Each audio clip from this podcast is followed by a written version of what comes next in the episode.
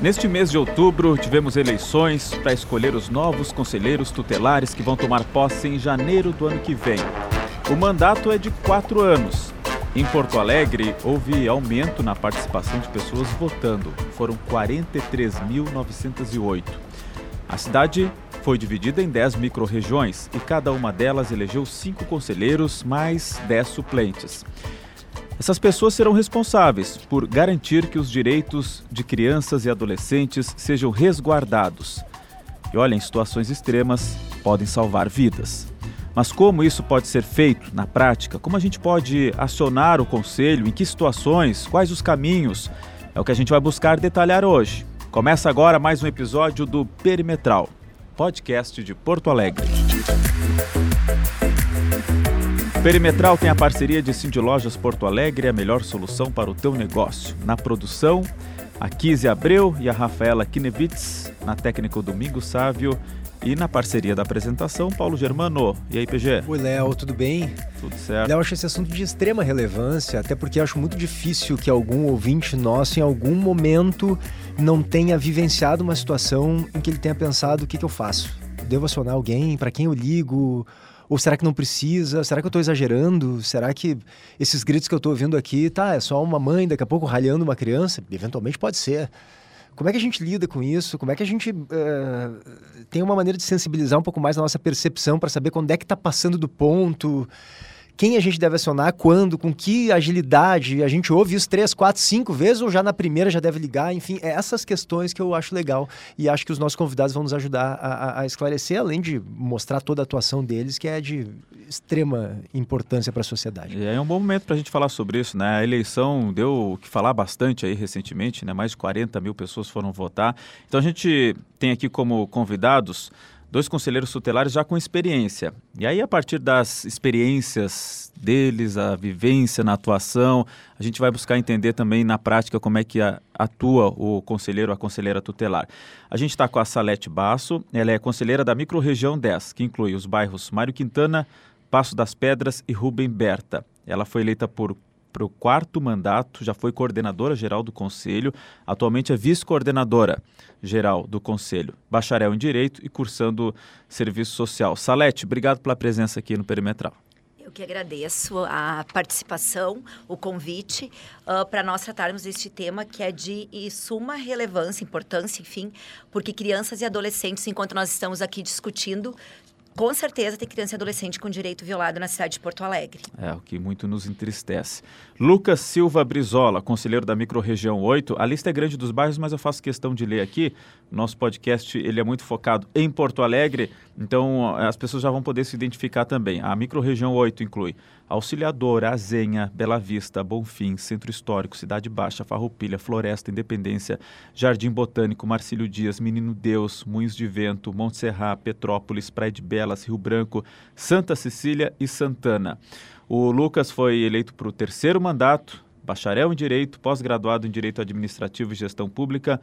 Lucas, muito obrigado por estar aqui com a gente, batendo esse papo.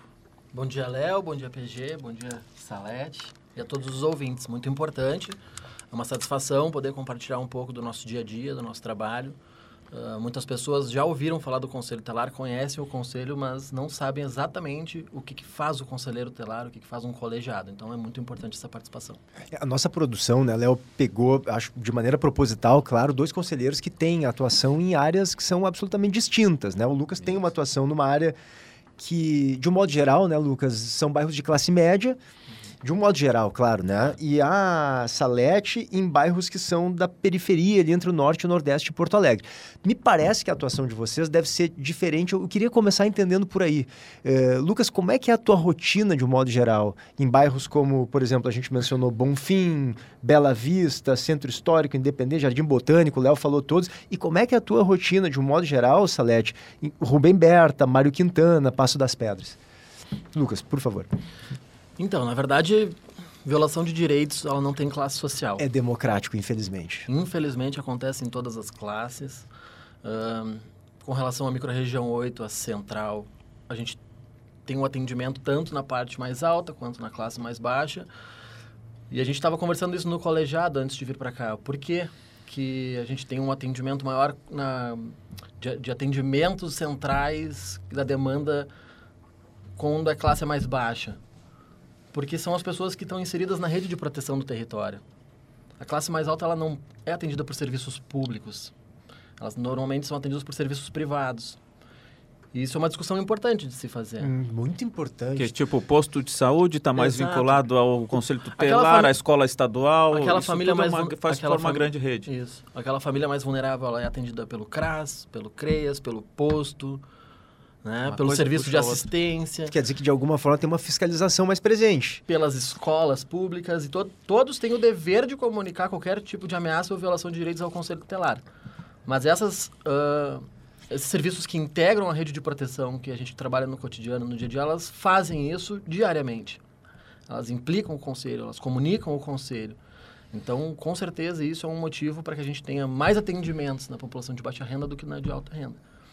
Concorda, Salete? É, no teu caso, muitas denúncias chegam a partir dessa rede que o Lucas se refere. A partir dessa rede, a gente verificou eh, exatamente isso ah, durante a pandemia, né? Eh, que as escolas não estavam abertas, porque a gente costuma dizer que as escolas são nossos olhos, porque elas percebem o que aquela criança, o que aquele adolescente está passando, que tem uma violação de direitos. E a Micro 10 é a micro ah, da cidade de Porto Alegre, dentre as 10 que mais tem atendimento. É a que mais tem trabalho na cidade de Porto Alegre. E nós atendemos as pessoas de extrema vulnerabilidade social. E isso afeta muito, porque ah, o que, que a gente diz? Quando a rede ela trabalha, ela sabe que ela tem a obrigação de fazer aquela denúncia, porque ela vai responder se não o fizer, porque ela está sendo conivente e isso implica em responsabilização civil, criminal, enfim, dos trabalhadores dessa rede de atendimento.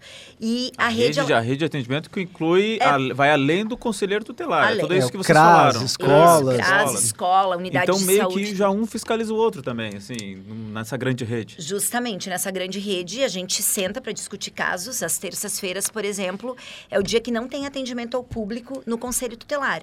Só casos de urgência e emergência. Nes, nas terças-feiras, a gente prioriza as discussões de caso na cidade de Porto Alegre. Que a gente tem que sentar com a unidade de saúde para verificar o que está fazendo com aquela criança, a escola, enfim, quais são os encaminhamentos pertinentes. E a gente tem muita escassez de recursos públicos. Então, a pessoa que ela não tem condições financeiras para arcar com um plano de saúde, ela fica muitas vezes anos na fila de espera na unidade de saúde. Eu peguei esses dias um atendimento de uma criança autista que o tempo na fila de espera para reabilitação era 689 dias, Nossa. o mínimo. Barbaridade. Então, isso implica muito no atendimento do Conselho Tutelar. Nós temos que cobrar do poder público. A gente faz, tem o poder de requisitar, nós requisitamos, a gente tem o prazo para o atendimento da nossa requisição. A requisição nesse sentido, por exemplo, ó, tá muito demorado isso aqui, o poder público vai ter que fazer alguma coisa e Isso. vocês vão em cima. Isso, vamos Ah. requisitar o atendimento na saúde e às vezes a população não sabe disso. A população Isso em creche também, imagino eu, Sim. em escola pública. Escola pública, Uhum. ah, a gente tem um déficit muito grande na nossa região. Por exemplo, o bairro Mário Quintana tem somente cinco escolas públicas de ensino fundamental. Tem somente uma EMEI, que é uma, uma escola municipal de educação infantil, para atender todas as crianças do bairro. E aí depois, claro, tem as credenciadas. Mas neste ano, e, e aí assim, ó, as pessoas que elas têm elas não têm tanto entendimento, elas não sabem quais são seus direitos, elas demoram mais para chegar, porque elas acham que o Conselho Tutelar é um órgão punitivo e o Conselho Tutelar é um órgão protetivo. E essa é uma visão, eu diria que não só das- da, da periferia, de modo geral as pessoas entendem isso, né? Vou chamar o conselho tutelar só quando eu estou vendo uma agressão mesmo. Não, o direito da criança e do adolescente é muito amplo, né? Fala- Passa pela educação, pelo acesso à saúde, Sim, por todos esses acessos. Pela Então, fiscalização do próprio poder público. Esporte, lazer, Isso. cultura. esporte, lazer, cultura. É. É, é isso. E as pessoas às vezes não sabem desse direito que elas têm. Então, por exemplo, a educação ah, infantil, a idade obrigatória a partir dos 4 anos de idade. Ah, o pai e a mãe inscreveram a criança naquele período que a prefeitura disponibiliza, que agora as inscrições estão abertas a partir do dia 15 de outubro, e eles não conseguiram a vaga. Eles não conseguiram, eles acham Fica que... em casa, que pena, não então, consegui. são poucos que chegam até o Conselho Tutelar. Na nossa micro ah, de, de março, ah, que a gente começa a fazer as requisições, até outubro, na educação infantil, a gente tem uns 210 pedidos para a educação infantil, mas são pessoas que chegaram, não é? Que são pessoas que necessitam. Tem mais que necessitam, mas que não sabem desse direito Sim. de ter o acesso à educação pública e gratuita. E, e como não tem vaga, eh, vocês conseguem efetivamente mudar essa realidade? Entregar vaga para quem não conseguiu? Enfim, porque o número de vagas não, não, não se consegue mexer, infelizmente, de uma semana para outra, né? Não, não se E consegue. qual é a efetividade do conselho nesses casos? É, assim, ó, o que, que a gente faz? quatro anos, idade obrigatória, a gente consegue. Uh, do zero aos três anos, uh, enfim, 11 meses e 29 dias, que não é obrigatório uh, a idade, a pessoa, para ela conseguir ingressar com um processo, que a gente conseguiu isso, uma parceria com a Defensoria Pública, se a pessoa for até a Defensoria Pública, ela consegue a vaga, mas ela precisa ter uma negativa. Então, o que, que a gente faz? A gente faz essa requisição e a Prefeitura, a SMED, nos dá essa negativa. Então, mediante essa negativa, a gente faz o um encaminhamento da família até a Defensoria Pública para ingressar com o pedido. O que, que ocorre hoje? No início do ano, a pessoa consegue agendar a Defensoria Pública em março para maio, junho, para ingressar com ação para poder ter essa, essa, esse pedido de vaga, que daí é a compra de vaga Sim. que o município compra em escola particular. Eu achei interessante que a Salete trouxe uma, claro, um resumo da atuação dela nessas regiões e, e eu estou muito curioso para saber, uh, Lucas, como é que é a atuação do conselheiro tutelar nas, nos bairros mais centrais da cidade, né? Qual é a diferença para o que ela está dizendo aqui e como é que costuma ser a tua rotina? Certo. É, na verdade, a gente tem os mesmos problemas né, sociais, assim, com relação a falta de escola, falta de vaga, dificuldade do atendimento de saúde das crianças. Mas aqui na região central a gente costuma dizer que é, uma, é um conselho flutuante. Nesses bairros mais nobres, quais são as principais demandas que hoje nós temos? Uh, mendicância e trabalho infantil muitas crianças em situação de mendicância, em situação de trabalho infantil. Que no, não necessariamente moram nesses bairros, mas que estão trabalhando nesses no, bairros e é, acabam gerando a denúncia. É, existe o serviço de abordagem do município que uh, faz reiteradas abordagens e consegue uh, criar dados para poder trazer isso para o conselho, também para o município. 90% das crianças e adolescentes abordadas na região central não moram na região central. Eles são ou da região metropolitana ou de regiões mais afastadas, de outros bairros, né? Uhum. Qual é o problema? Eu acho que teve um, uh, um grande divisor de águas que foi a pandemia. A pandemia trouxe muitas famílias para a situação de rua por conta do isolamento social, das dificuldades né, sociais todas impostas, que a gente sabe bem quais, são, quais foram. E muitas famílias que não tinham histórico de rua vieram para a situação de rua por subsistência. Então, a atuação do conselho é, é, tem uma linha muito tênue entre a gente conseguir fazer uma avaliação em conjunto com a rede daquela família que está em situação de rua por sobrevivência, fome, subsistência, porque não tem o serviço na, no território, não está conseguindo acessar por conta da demanda, ou aquela família que realmente está colocando a criança em situação de exploração, né, de trabalho infantil. A gente sabe que todas as formas de mendicância ou exploração são proibidas por lei, mas a gente tem que ter a sensibilidade de avaliar caso a caso. É por isso que cada família é uma família. A gente não tem uh, como justificar ou como colocar todas no mesmo lugar. Assim.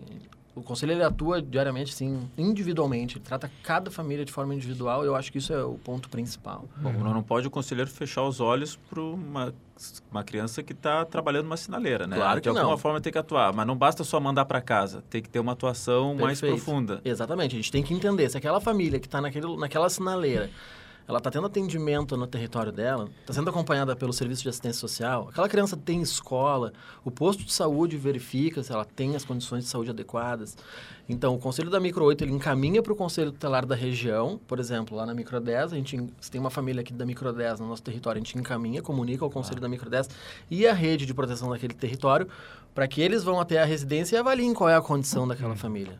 E a gente sempre pontua que se a gente uh, encontra novamente, faz novas abordagens, aí ocorrem as aplicações de medida de proteção, que são estabelecidas no estatuto, aquela família é inserida numa rede de proteção e a gente verifica se ela uh, é uma família que realmente estava em situação de dificuldade social, de sobrevivência, que agora, acolhida pela rede de proteção, permanece em proteção, ou se era uma família de exploração, de, enfim, situações de violência. Interessante que, que, que a, a, claro, a Salete traz a situação de, de, de pessoas que estão lá na comunidade em que ela está envolvida. E o Lucas, uma situação de pessoas que não são da comunidade necessariamente em que ele atua, né? São pessoas, crianças que em geral vêm de fora. Mas aí eu acho importante, Lucas, a gente colocar aqui, tu fizesse essa ponderação no início, isso não quer dizer que em bairros mais nobres ou regiões mais centrais da cidade não haja dentro das casas, nos apartamentos, eventuais maus tratos a crianças. Né? Te parece que há uma subnotificação Sim, disso? Com certeza. Justamente porque não tem, como disse a Salete aqui, essa rede mais próxima, escola pública, posto de saúde, é, CRAS, como vocês mencionaram. É subnotificado, tu acha? Sim, isso é bem claro.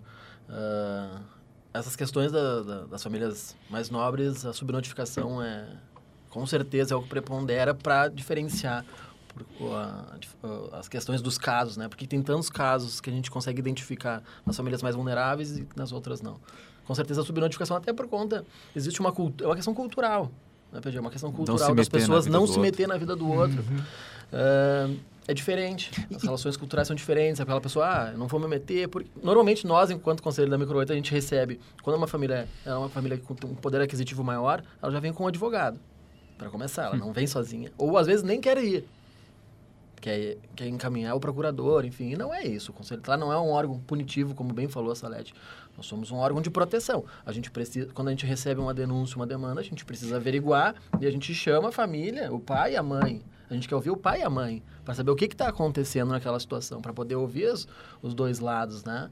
Mas, mas tem um ponto, e por favor, Léo, me interrompe e vocês me corrijam se eu estiver errado. É, a, a gente tem uma impressão pelo que a gente lê, pelo que a gente estuda e pelo que a gente observa, claro, na sociedade, de que, de fato, né, uma criança que nasce numa família que vive uma situação adversa, eu não estou dizendo que é uma família de baixas condições financeiras, mas é uma família que tem dificuldade de saneamento, é uma família que, né, que, não, que não tem o básico.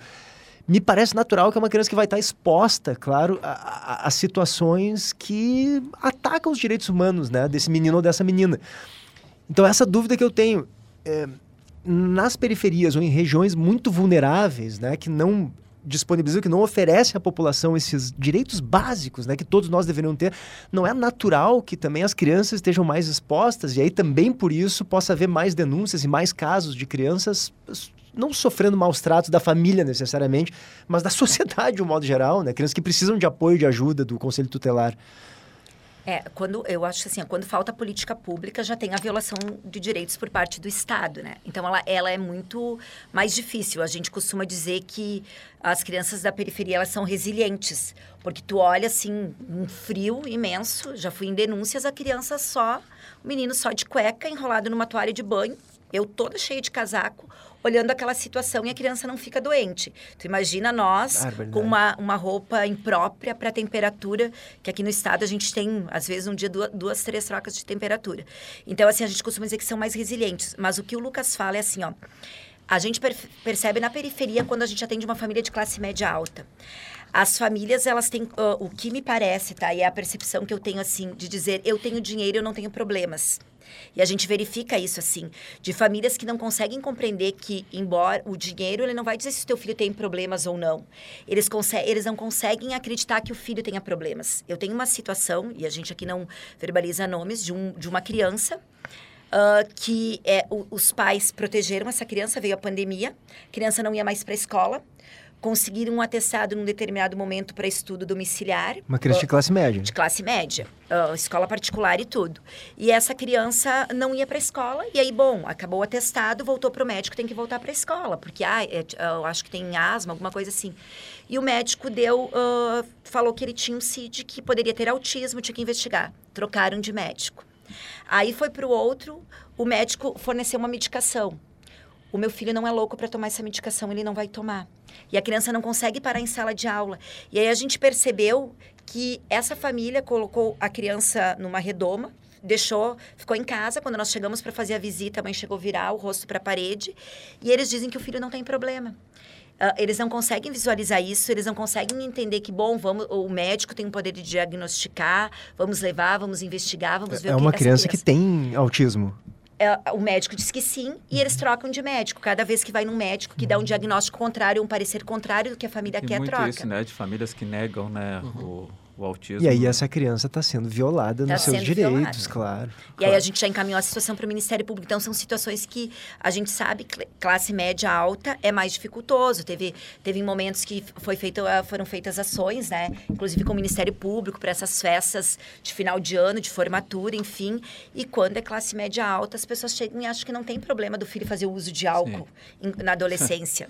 e isso é super, é prejudicial, extremamente prejudicial. E a gente vê depois assim, ó às vezes os pais percebem quando o filho já fez toda a faculdade que o filho fazia uso de drogas. A gente já encontrou na internação que a gente leva os adolescentes. Eu já encontrei famílias. Como é que daí percebem, ó, não é teu filho, porque a forma como tu está vestida, como os adolescentes estão vestidos, o que, que ocorreu? Ah, eles fazem uso de drogas, nós somos do conceito. Ai, que bom, porque eu percebi que o meu filho tem problemas com drogas agora. O rapaz já tinha 29 anos e os pais estavam levando para internação. Não, é. é. Eu queria, assim, que vocês dessem, eh, cada um pode dar um exemplo. A Salete falou que toda terça tem uma discussão dos casos aí, né? E é claro, obviamente, resguardados aí nomes, enfim, locais. Mas é, é, e, ao longo de todos esses anos à frente do Conselho Tutelar, Salete, algum caso, assim, que tenha lhe impactado muito, assim, que, que é, você se sentiu muito desafiada a, a enfrentar e, e, conseguiu superar alguma dificuldade, algo que tenha lhe marcado assim nessa, nessa atuação? Eu tenho duas situações. Uh, uma é de, um, de uma família uh, que a avó, enquanto a avó estava viva, a família estava organizada. A avó faleceu e aí começou as situações que inicialmente era uma situação de mendicância, mas a gente verificava que tinha algo por trás daquela situação. Não era só uma situação de mendicância, que por si só ela já é grave, né? Mas o, os meninos iam com o padrasto para a situação de mendicância. Até que um, uh, a gente não conseguia chamar, a gente chamava a família, notificava, a família não vinha, a rede fazia abordagem. Um dos meninos com 15 anos, ele foi morto. Foi o pessoal do antigo Ação Rua, que agora é CES, né? Da abordagem de rua que identificou. Esse menino foi assassinado.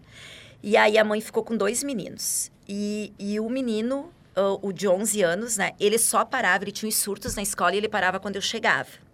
Uh, ele fugia para Alvorada, ele foi acolhido, ele ficava na Restinga, no bairro Restinga, num acolhimento. Eu busquei ele três, quatro da manhã em plantões meus em Alvorada, levava para Restinga. Ele ameaçava todos uh, de morte, dizia que ia matar promotor, ia matar quem tinha matado o irmão dele.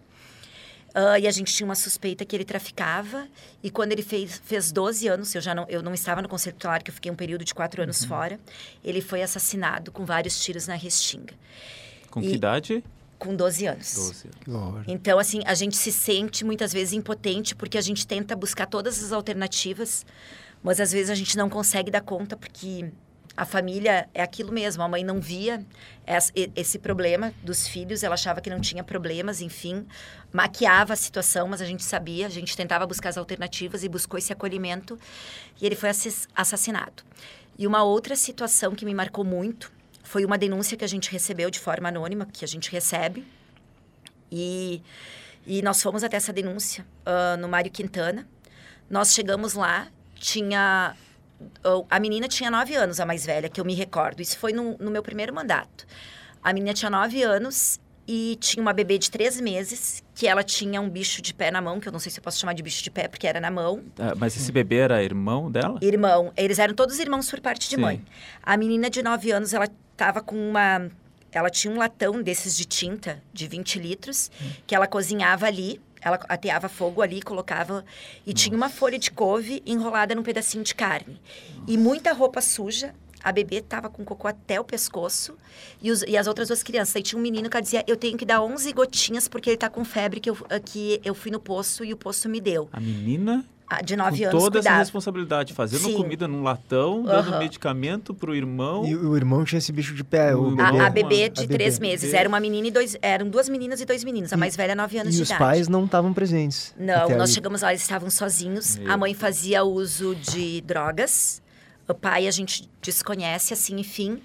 E nós fomos com essas crianças. Aí a gente teve que levar para o Conceição, porque se a gente levasse no posto de saúde local, era muito perigoso, porque daí a gente acaba colocando as crianças uh, a gente deixa as crianças assim em risco e expostas, vulneráveis ali na situação que todo mundo conhece, a comunidade conhece, né? Uhum. Enfim, a gente foi, o menino teve que fazer não sei quantas injeções, foi para oxigênio, porque ele estava com um problema sério de saúde, e aí nós fomos para o judiciário, porque na época o conselho não podia acolher, era na mudança da legislação ali, enfim. Desculpa, o, o menino é o bebê, não, o bebê não, era uma menina a, também. Era uma menina. Aí tem a menina de 9 anos. É, o, uh, e qual é o menino? Era um menino de 3, um de 5, ah, tá, tá. 9, 3, 5, uh, é, 3 ah, meses. Era um monte de é. criança abandonada. É, é, um monte de criança abandonada. E aí esse menino teve que fazer, enfim, um tratamento bem por, por, longos dias, assim, enfim, porque estava com um problema respiratório grave. E aí nós fomos para o judiciário para pedir o acolhimento. E eu prometi para a menina que o grupo de irmãos não se separa. Só que quando nós chegamos no judiciário, Ai, não tinha Deus. acolhimento. E o juiz determinou que eles fossem para famílias acolhedoras e separou dois irmãos um e dois no outro. Ah. E isso, assim, foi horrível, porque eles choravam, não queriam mais me ver. E aí, eu fiquei tão assim com aquela situação. E aí, uh, dois irmãos foram para presidente ali da, da família Acolhedoras e dois ficaram na minha região.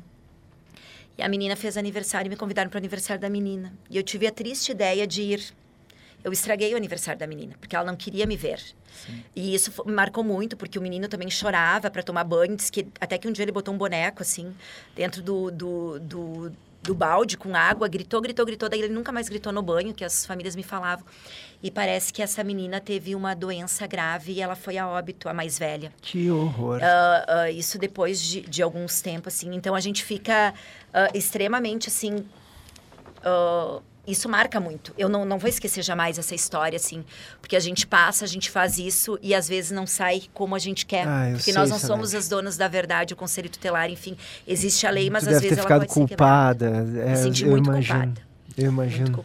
Mas, mas tu fez o melhor que podia, né? É, não mas tinha como deixá-los lá expostos a tudo que E é normal o juiz fazer isso que esse juiz fez, porque aparentemente a gente que também não está envolvido, não estamos dentro do sistema, né, Léo? Parece cruel, né? É. Pô, como é que você. A única coisa que a guria tem é os irmãozinhos, e tu Talvez tira isso fosse da o guria. único jeito de acolher essas crianças também, é, né? Não existia momento, uma é. família que pudesse acolher isso. todos, né? Ou salvava separando ou. É, é eles acabaram, eles, tinham, eles, eles ficaram convivendo juntos porque eles se responsabilizaram em, nos finais de semana, eles se encontraram né? É. Mas ela se sentia responsável, ela se sentia Coitado. a mãe daquelas crianças Coitado. com 9 anos de idade. Que horror. Então é muito complicado. É, o, bom, eu, a gente já comentou aqui que o, no caso do Lucas não há casos assim de tanta vulnerabilidade, né, Lucas? Mas eu queria também que, que você compartilhasse com a gente algum caso que lhe marcou, ou que você tenha conseguido salvar, ou que você tenha se frustrado muito de, de ter uma atuação mais limitada. Tem algum caso assim que tenha lhe marcado? Claro.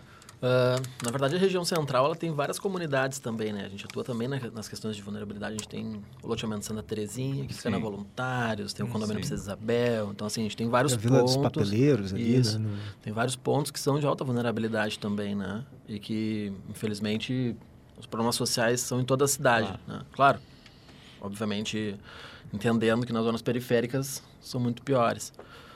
Mas tem muitos casos, né?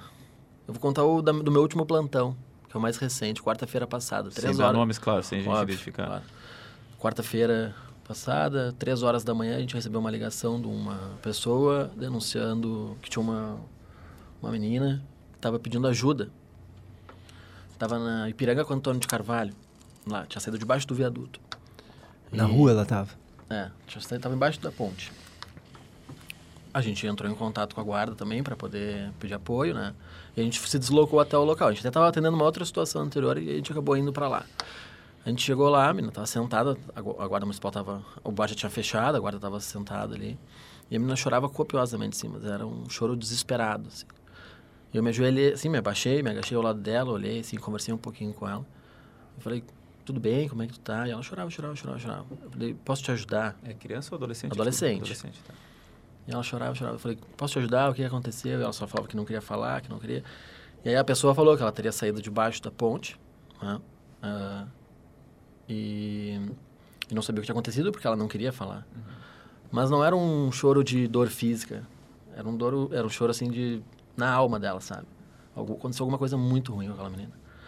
E a gente levou, pegou ela, o guarda foi embora, a gente levou ela para acolhimento espaço de acolhimento. Chegando lá, a gente soube que ela era uma menina dependente química, que já, já esteve outras vezes em acolhimento. Mas. Tinha que idade ela, Lucas? 14. Tá. E a gente comentou que né, tinha acontecido alguma coisa muito grave. E durante o percurso, da onde a gente estava até o acolhimento, eu fui conversando com ela. Falei, tu, tu quer me contar? Porque existe, né, a, a, a fala, mas a gente não tem como obrigar, obviamente, né? Tu quer me contar? Tu tem que confiar em alguém. Uh, e por um minuto, assim, ela me olhou e, e ela quase me contou, mas ela não me contou. E sabe por que ela não me contou? Por quê? Porque ela não confia mais no sistema. Claro. Ela não confia em ninguém para contar. E eu falei, tu tem que contar em algo para alguém que tu confie. Ela sabe que ela vai contar o que aconteceu com ela e que ninguém e que não vai ter solução. Isso dói, né? Isso dói muito. E aí e tu, tu até agora não sabe. Não, porque daí eu contei, obviamente contei para a equipe lá do, do acolhimento o que tinha acontecido e eles aí fazem os encaminhamentos, né? Mas tu percebe que quando a gente se depara com uma situação dessas, a gente vê que não é o conselho que falhou. Somos nós enquanto sociedade, porque a gente tem uma... Claro que são casos específicos, mas Uh, não são todos, mas é uma menina que não tem mais perspectiva de, de confiança, seja num, no, próprio, no próprio sistema de proteção. Ah, é duro. É muito duro. Mas também a gente tem boas... Uh, bons casos que a gente conseguiu, Eu acredito. Né? Claro, vocês já tiveram a sensação de ter salvado uma criança? Claro, é, Dá um exemplo breve, teria como, como dar, Salete ou Lucas? Uh, não, assim, ó... Pra eu... gente pegar uma com com um final mais, claro. É, é. mais feliz, porque, porque, porque eu acho que é. é importante ressaltar isso que tu disseste, Lucas, porque tem muitos finais felizes, embora esses, pô, nosso país não, não, não, não, não é fácil, né? Não é fácil. É, eu tá, uh, eu Agora, né, na época de campanha, eu tirei férias, né? E daí a gente costuma dizer, eu digo para o Lucas, estava comentando com ele, uh, que na campanha, uh, cada conselheiro tem uma tática diferente. Eu tenho que bater de porta em porta no meu bairro, né? Enfim, para pedir votos numa eleição que não é obrigatória.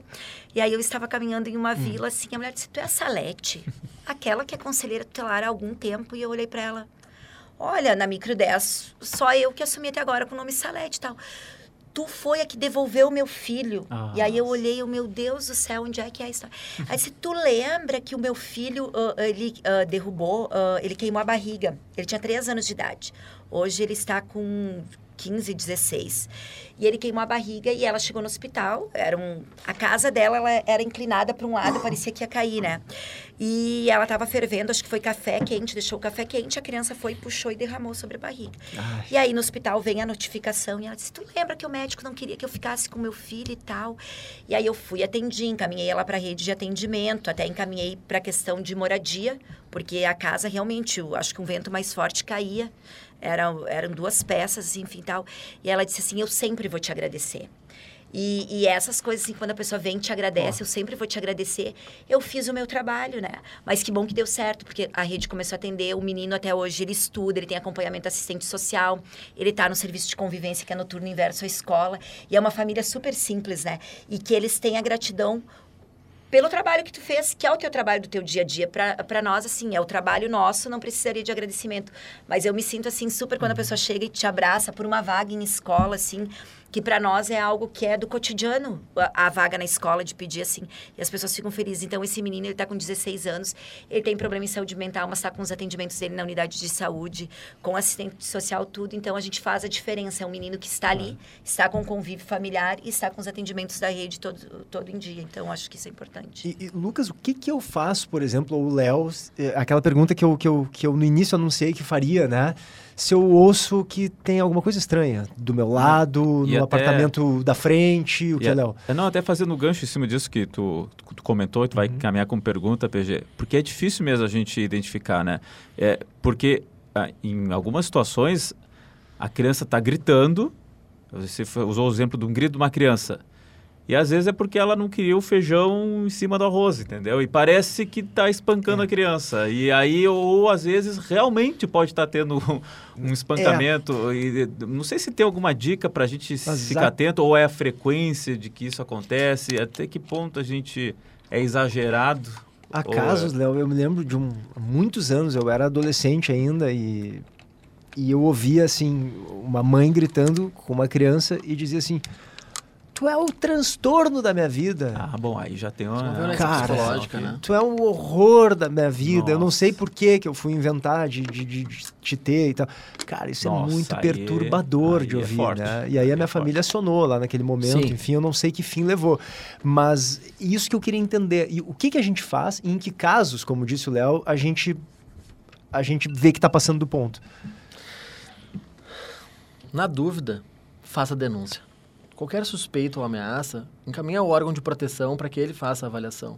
E aí o telefone é... O, o... telefone do Conselho Tutelar, cada, são 10 micro-regiões. Cada micro-região tem o seu telefone, né? Daí depende pelo território. É muito fácil de achar no muito Google. Fácil. O site da prefeitura tem, tá? É por, por regionalização, né? É para ligar para o 156 lá e perguntar. O 156 é o outro. região qual e, é?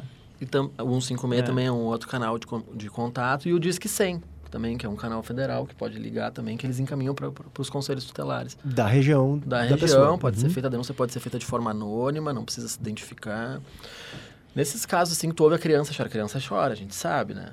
Então, assim, existe um, um limite, mas quando a gente entende que aquilo está passando do limite e que a gente precisa fazer, um, que a gente precisa fazer alguma coisa, precisa uh, colocar aquilo para uh, externar aquilo, denuncia, faz o registro. Porque é uma suspeita, não é que seja uma violação. O conselho vai averiguar, vai identificar se aquilo é, se é uma criança vai chorando. mesmo, Lucas Salete, porque aquilo que tu disseste da criança, claro, nela é uma proporção muito maior, mas essa impressão de que o sistema não funciona, infelizmente, o cidadão brasileiro, de um modo geral, tem essa percepção em muitos casos, né? Nesse caso aqui funciona. Se eu fizer uma denúncia, funciona. o conselho vai, invariavelmente vai. Não, não necessariamente vai ir até o endereço da pessoa, mas vai ser notificado. Vai ser feita uma notificação para comparecimento no conselho tutelar para explicar, para que seja esclarecido. Aí a pessoa vai, a família vai esclarecer, olha, meu filho estava doente, está nascendo os dentes, enfim, se for um bebê, alguma coisa nesse se sentido. Se a pessoa ignorar essa notificação? A gente faz uma nova tentativa de notificação, e aí presencial. Ah, tá. A gente vai até o endereço tá. para tentar e, notificar. E não é para vocês assim, um, vocês não se colocam em situação de risco porque é, vocês algumas vezes imagino vão sozinho ou de repente chamam o apoio da guarda ou da própria brigada militar ou não, vocês vão assim sozinhos e conta um pouco com, com a não, sorte. Com certeza, a gente se coloca em risco todos os dias, né? Porque proteger e garantir direitos é tu te colocar em risco. Eu já te sofri várias ameaças de morte. Você tem alguma identificação de colete ou crachá? crachá. Ou só o crachá? Uhum. crachá. É, eu, só para só completar, vou contar um caso rápido aqui de uma situação que a gente teve que fazer o acolhimento, que era uma criança que estava em situação de maus tratos. A gente fez o acolhimento e protegemos, teve audiência, tudo. A criança acabou depois ficando com uh, um familiar. E um dia eu tô caminhando na rua, fui até o CRAS, estava voltando a pé para o conselho e o cara falou, viu, se eu quisesse te pegar... E aí eu olhei assim, na hora assim, são muitas pessoas que a gente atende, né? Eu olhei, ele viu só, se eu quisesse, tu não ia nem ver de onde veio. Nossa. Era o pai que estava ali naquela situação, e ele falou, não, mas tudo bem, uh, eu sei que naquele momento tu fez o que era certo pro meu filho. Ainda bem que ele teve a consciência, mas uh, já fui ameaçado mais de uma vez de morte. É, eu acho assim, ó, na periferia é muito ruim tu chegar com a brigada militar ou com força de segurança. Hum porque as pessoas do entorno elas se sentem ameaçadas. Então é melhor ir sozinho e verificar e só em caso de extrema necessidade. Eu em todos estes anos eu fui neste mandato agora com a brigada porque era uma situação de cárcere privado a princípio que tinha chegado a denúncia e realmente a gente teve que tirar as crianças até hoje tem audiência de destituição do poder familiar, né? Que nós tiramos no ano passado as três crianças, que era uma situação bem drástica. E eu só queria dizer assim que é dever de todos, né? Zelar pela, pelos direitos das crianças e dos adolescentes, é da sociedade como um todo, porque às vezes as pessoas dizem, ah, eu não vou me meter mas porque não é comigo.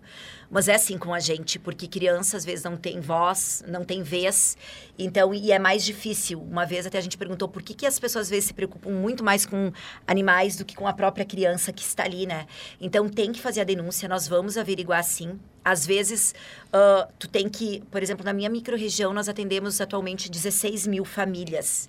Essas 16 mil famílias a média, quando tem três filhos, é pouco, né? Porque é uma média muito maior de crianças por família. Então, muitas vezes a gente tem que ir na prioridade da prioridade, no que é mais grave, né? Mas a gente vai e vai averiguando todas uh, e muitas denúncias elas são improcedentes. Então a gente pede que as pessoas denunciem realmente assim, porque às vezes é briga de marido e mulher, e quando tem briga e separação de casal, a gente percebe muito que se utilizam do órgão público uh, sem ter necessidade, porque não tem uma violação de direitos. E aí, na separação, usam a criança como forma de tentar resgatar o relacionamento, prova, enfim.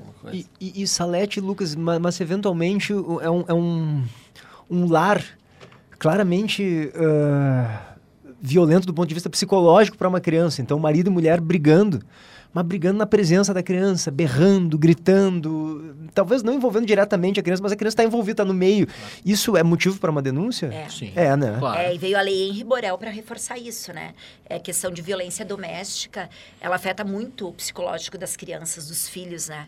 Então tem que acionar o conselho tutelar, uhum. sim, para nós irmos, para nós averiguarmos, fazermos Por vezes, sabe que as, por vezes a violência psicológica, ela causa um trauma muito maior do que a violência física.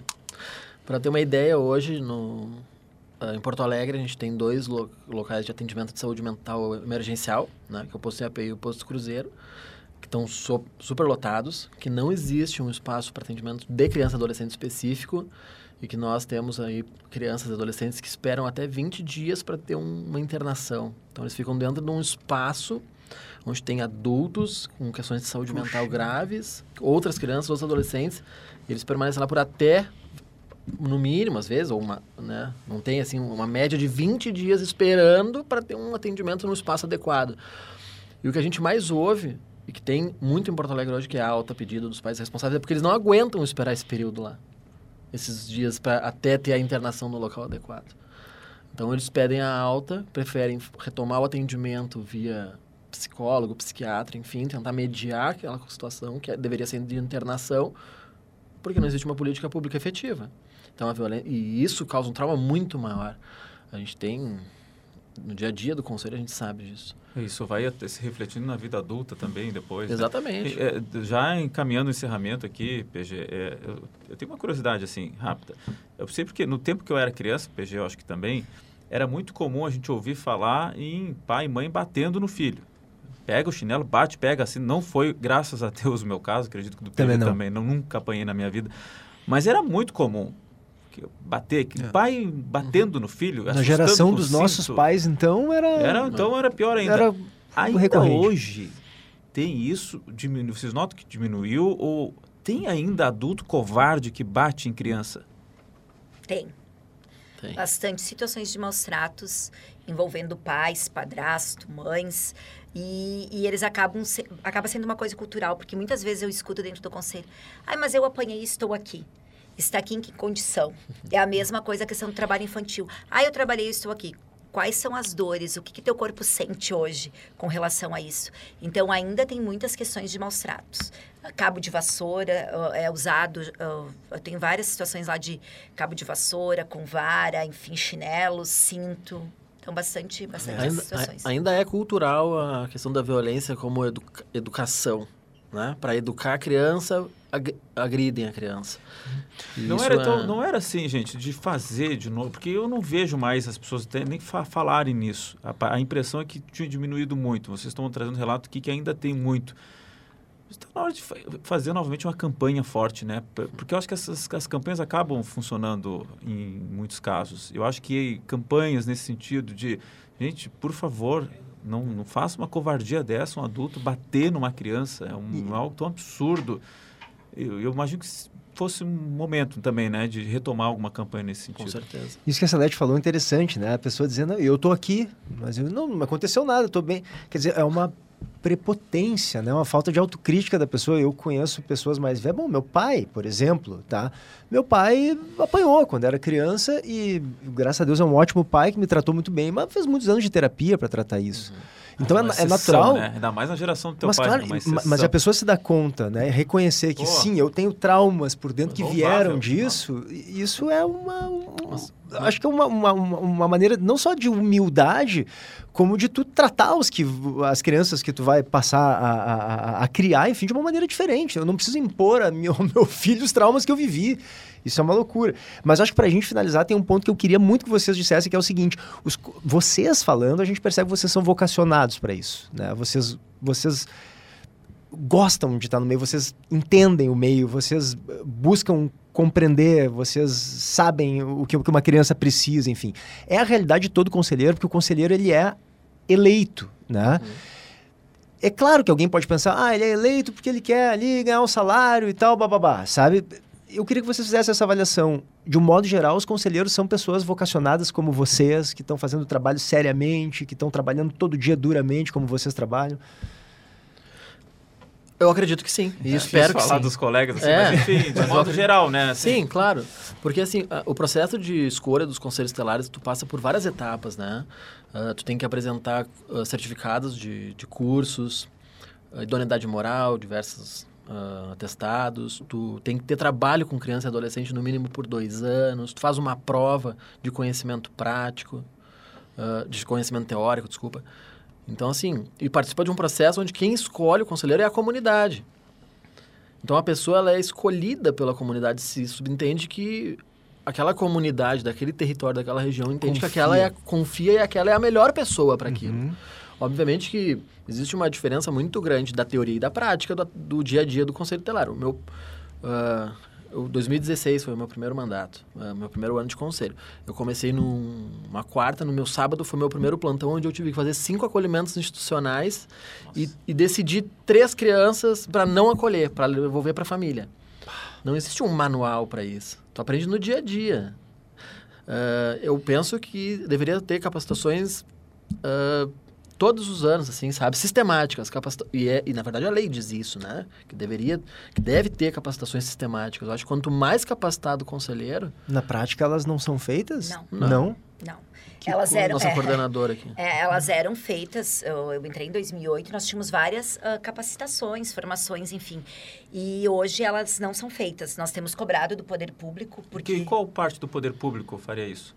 Uh, é que assim, ó, tá previsto na lei. Nós somos uh, subordinados à Secretaria de um, Desenvolvimento Social. Do município. Do município, é. Eu, eu subordinados administrativamente. Sim. Então, eles teriam que dar esse, essa retaguarda para nós, porque são muitas coisas assim, ó. Tu faz a prova, que nem o Lucas disse, mas tem conhecimentos jurídicos.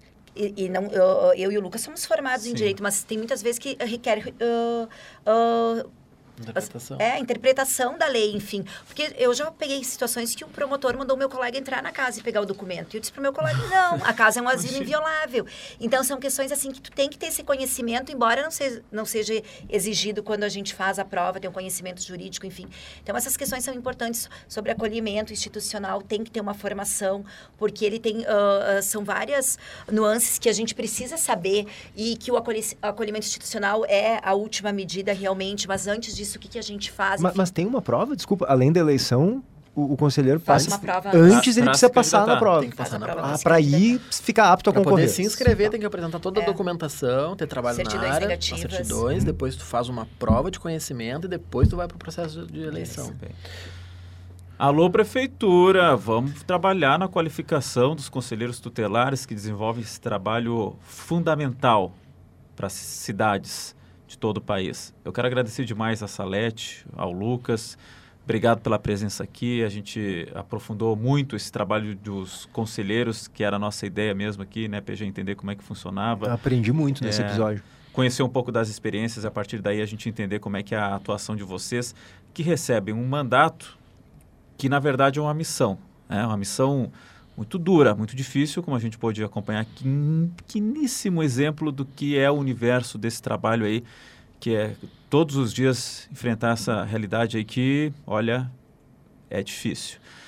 Fica aqui esse sentimento de que a prefeitura precisa trabalhar a capacitação desses conselheiros. A gente está entrevistando dois conselheiros que já têm experiência, têm capacitação, mas tem novos vindos aí, né, em primeiro mandato e, enfim, não, não conhecem, né? Vão ter que aprender nada. Teve uma reformulação de 70% dos conselheiros. Imagina, Puxa. imagina, olha o percentual que está sendo colocado de renovação, que estão chegando e vão aprender só na prática. Não, né? Vamos capacitar. E que a sociedade como um todo, é, nós como veículo de comunicação, o poder público, de retomar campanhas Perfeito. contra a agressão de crianças, né?